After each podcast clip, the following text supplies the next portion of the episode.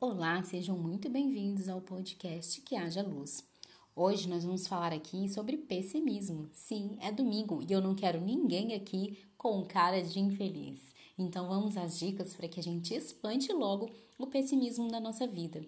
A primeira coisa que eu quero dizer para vocês aqui, gente, é que a gente tem que tomar cuidado com os nossos pensamentos. Os pensamentos pessimistas são repetitivos e por isso eles acabam se tornando automáticos. Para evitar isso, se questione sempre se esse pensamento ou se os pensamentos que você está tendo são bons ou ruins. E se forem ruins, faz sentido você continuar tendo eles? Avalie quais são as chances né, deles se tornarem realidade. Tenha em mente que o pessimismo é apenas uma forma de ler as informações que recebemos pelo mundo. A segunda dica é: afaste-se de pessoas pessimistas e que só reclamam. Sim, todos os dias, né, a gente encontra pessoas que vão ter uma energia contagiante. Por isso é legal a gente conviver com essas pessoas e não viver só com quem só fica reclamando.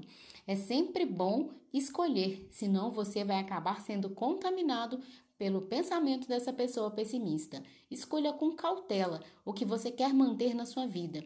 E caso você não consiga mostrar para a pessoa pessimista que nem tudo é um mar de lamentações, ou, ou se afaste dessa pessoa.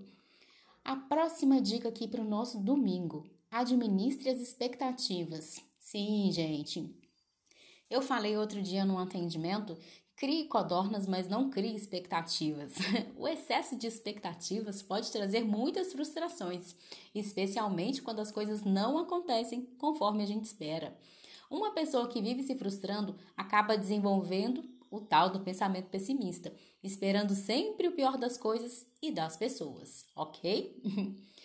ah, outra dica aqui, gente: expresse gratidão por tudo que você faz né? Por tudo que faz você se sentir grato. Que coisas fazem você se sentir grato ou grata? Quantas coisas deram certo na sua vida? Comece a dar mais atenção para as coisas boas que você já tem e perceba como os aspectos positivos em sua vida podem fazer diferença. Mude o seu foco e pare de olhar somente para as coisas que dão errado. Próxima dica: confie em suas capacidades. Por quê? Pessoas que não reconhecem suas habilidades e capacidades dificilmente acreditam que algo poderá dar certo, uma vez que se sentem incapazes de realizar qualquer coisa.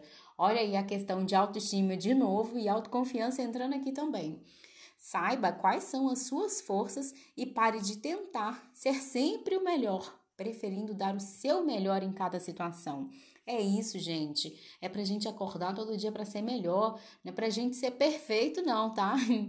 E agora, crie o hábito de sempre escrever três coisas que deram certo no seu dia. Mesmo que sejam as tarefas mais simples, aprenda a olhar para o lado bom das coisas e das pessoas e veja como sua vida se transforma com o poder dos pensamentos positivos. Pessimismo aqui não. Espero que vocês tenham gostado de mais uma dica do podcast Que Haja Luz. Um ótimo domingo para vocês.